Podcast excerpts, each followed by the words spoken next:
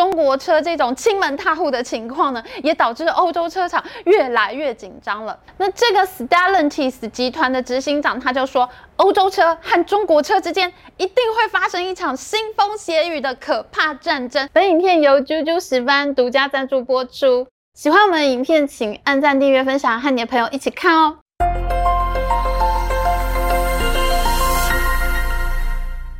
大家好，我是 Amy。在这场世纪半导体大战里面呢，美国不断对中国祭出严厉的制裁。本来欧洲的态度一直都很让人担心，譬如说荷兰大厂艾斯摩尔到底会不会配合美国政府的禁令呢？还有德国一直都表现得很轻松。德国前总理梅克尔呢，本来还打算把他自己和中国建立的紧密关系作为他的政治遗产。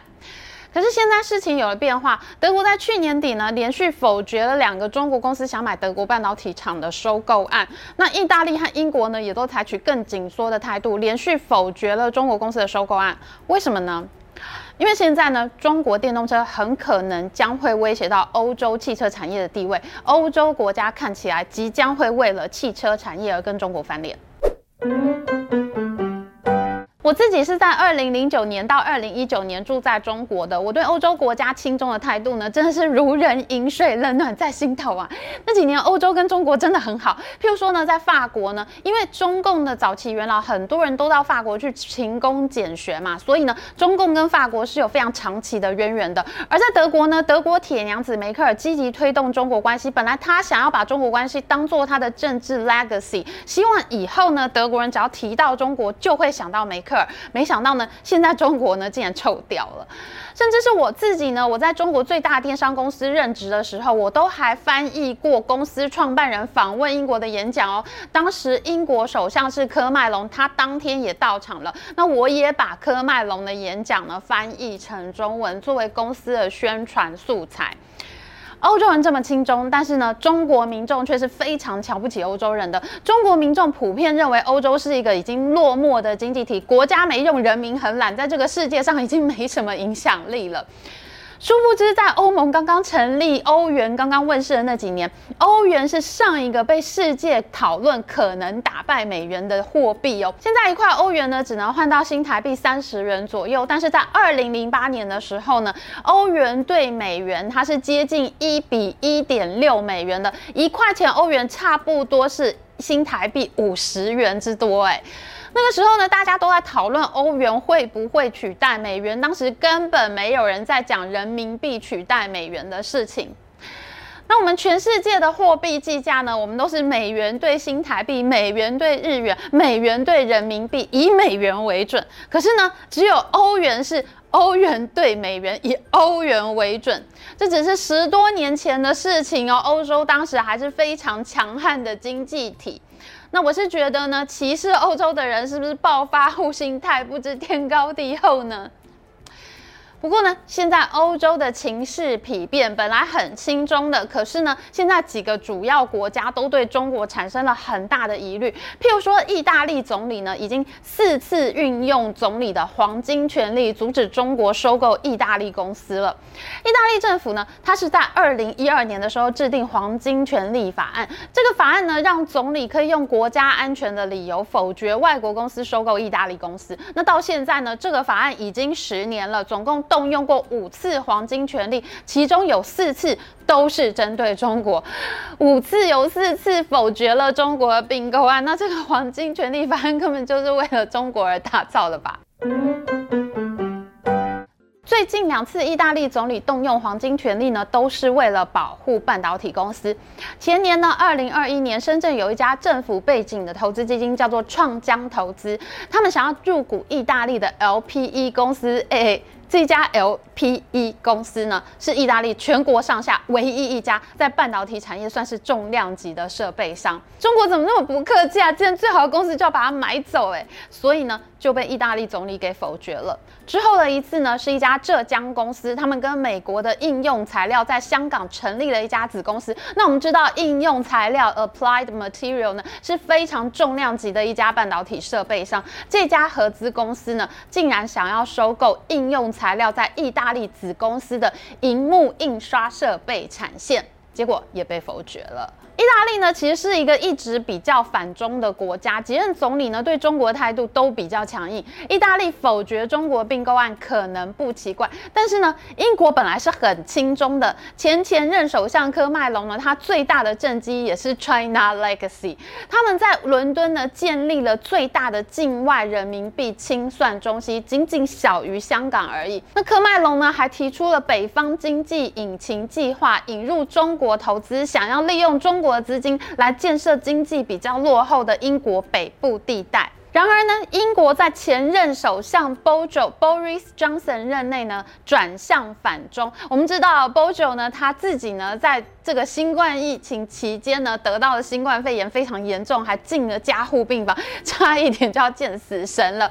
那之后呢，他的态度呢，就非常的强硬。在去年一月呢，Bojo 主导通过了国家安全与投资法，而就在 Bojo 任内，英国就动用了这部法案，否决了中国公。公司收购英国 EDA 软体公司 POSIX 的收购案，我们之前已经做过了 EDA 的影片。EDA 是什么东西呢？就是 IC 设计公司呢，它要设计产品的时候，它一定要用 EDA 软体来画产品的结构，不然呢，现在是要用手画图吗？现在一个晶片上面有几百亿个电晶体，手画设计图呢，工程师应该会死吧？然后去年呢，美国商务部已经禁止美国 EDA 公司，它不准美国 EDA 公司跟中国交易。了，那么中国现在想要跟英国买，也被英国否决了，真的是到处碰壁呀、那到了去年底呢，二零二二年底，英国政府再度动用这部法案《国家安全与投资法》，否决了中国文泰科技收购英国半导体制造厂 Newport Wafer 的股权。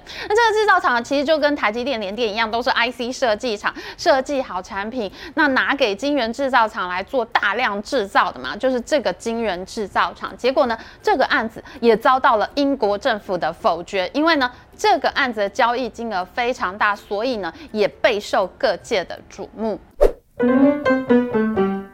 好，那现在意大利和英国都表态了，德国呢？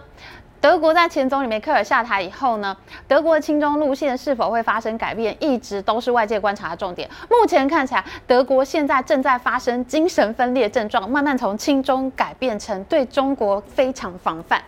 譬如说呢，在去年十月的时候，中国习大大称帝，宣布再度连任，永远都不想下台。以后，德国总理肖兹竟然是第一个跑去中国访问的外国政坛大咖，各界都感到非常想吐。而且呢，肖兹还批准了中国航运巨头中远集团入股德国汉堡港的并购案。不过呢，汉堡港事件在德国呢也引发了很大的争议啦，因为肖兹他之前就是担任汉堡市长。起家的，所以呢，他非常热烈的在推动这个案子。他希望呢，汉堡港可以成为中国在欧洲的中国港口，那专门进口德国产业所需要的中国原物料，还可以从汉堡港再运到其他国家。那这样呢，汉堡市呢就货出的去，人进的来，汉堡发大财了嘛。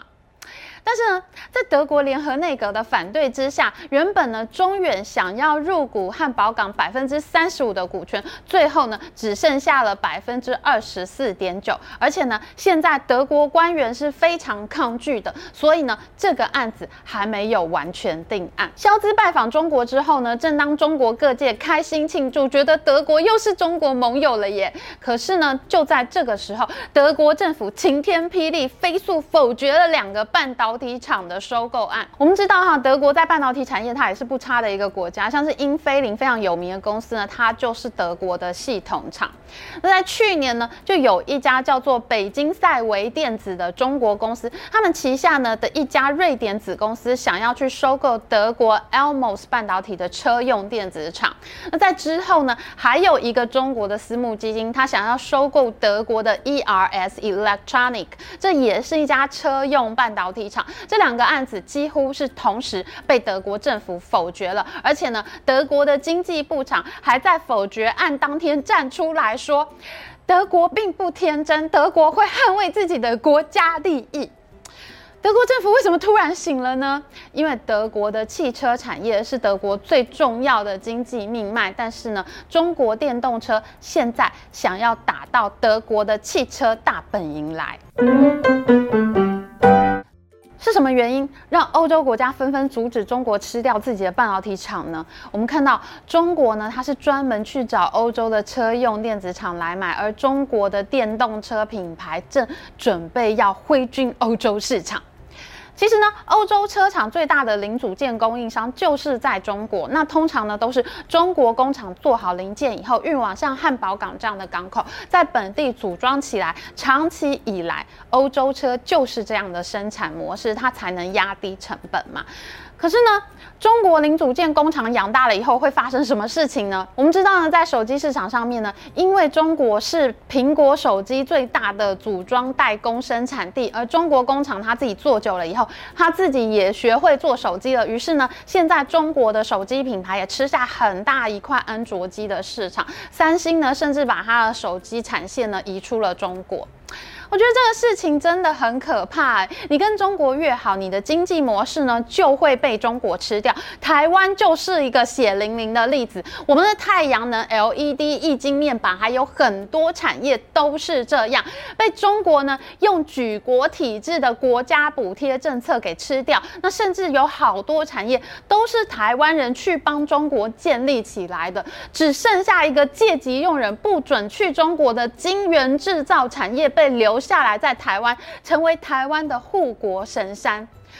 那德国人怎么好意思说自己不天真呢？他们真的不知道厉害，还把轻中当成政绩。现在这桩惨剧终于也发生在德国的身上了。中国在内燃机时代呢，它一直比不过欧洲车，所以呢，它整个国家的政策就大幅度的补贴电动车，希望可以在电动车这个世代呢弯道超车。导致呢，现在中国品牌的电动车，他们应该是纯电动车哈，也就是只装电池没有自驾系统的这种电池车。那中国的这一类电池车呢，因为售价真的很便宜，它已经越来越能威胁市场了。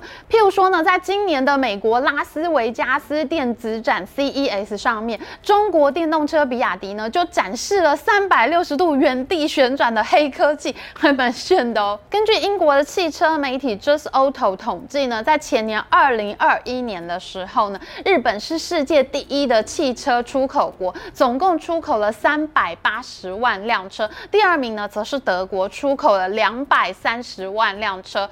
日本和德国呢，它都还是以燃油车或油电混合车为主的国家哦。那第三名呢，则是中国，他们已经出口到两百万辆车这么多了。因为中国车呢，就是纯电动车，而德国呢，仅仅以三十万辆的微小差距领先中国。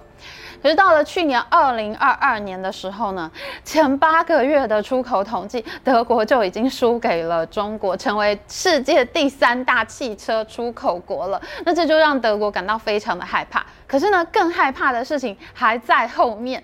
德国的经济周刊呢，委托一家市场研究机构 InnoFact 呢，他对一千多个德国车主做了调查以后，发现有百分之十九的德国车主呢，他们说他们有意愿购买中国的电动车，尤其是呢，在十八岁到二十九岁和三十岁到三十九岁这一段年轻段的年龄层呢，他的购买意愿更高，分别是百分之二十三和百分之二十七，超过了平。均的百分之十九，那另外呢，还有百分之二十九的德国人说呢，他们虽然暂时不想买中国车，但是未来呢是有可能买的。啊，天哪，这就表示有百分之四十八的德国人对中国汽车有好感耶！天哪，汽车大国的德国人跑去买中国车，这真的算是亲门踏户了吧？虽然在过去两年呢，欧洲车厂的产量呢，它也是因为受到了疫情的影响，因为他们拿不到车用晶片，交不出车子来。不过呢，中国车这种亲门踏户的情况呢，也导致欧洲车厂越来越紧张了。就在拉斯维加斯 CES 的电子展上面呢，欧洲的大型汽车集团 Stellantis 呢，他们有超多大牌子哦，像是玛莎拉蒂、克莱斯勒、Jeep。标致汽车、菲亚特、OPPO、铁血龙都是这个集团的车子。那这个 Stellantis 集团的执行长他就说，欧洲车和中国车之间一定会发生一场腥风血雨的可怕战争。那欧洲的车厂呢？你如果不考虑把工厂搬到更低廉成本的地方去生产，那么呢，你就必须要考虑把欧洲再次工业化，重启制造和产业链。欧盟呢，就需要一个全新的贸易政策。你说欧洲国家经得起把车厂搬到其他的国家去吗？意大利和德国都是汽车大国，诶，德国有八十万人在汽车制造业，意大利有三十万人在汽车制造业。所以你说为什么意大利那么激烈反中，而德国也开始慢慢转向了呢？有哪一个国家，有哪一个政党能够经得起这种几十万级别工人的失业呢？所以在欧洲和中国之间，已经不是过去单纯的供应链关系了，他们已经慢慢开始转变成竞争关系了。所以你说德国人现在才醒过来，从捍卫德国车用半导体厂开始，果断地否决中资收购案。可是呢，德国现在这么晚才醒过来，德国政府到底还有没有能力保卫德国的汽车产业呢？这当然也会是我们后续追剧的精彩重点哦。好的，今天影片就到这边，喜欢我们影片，请记得帮我们按赞，还有记得按订阅频道加开启小铃铛。我们下次再见哦。拜拜。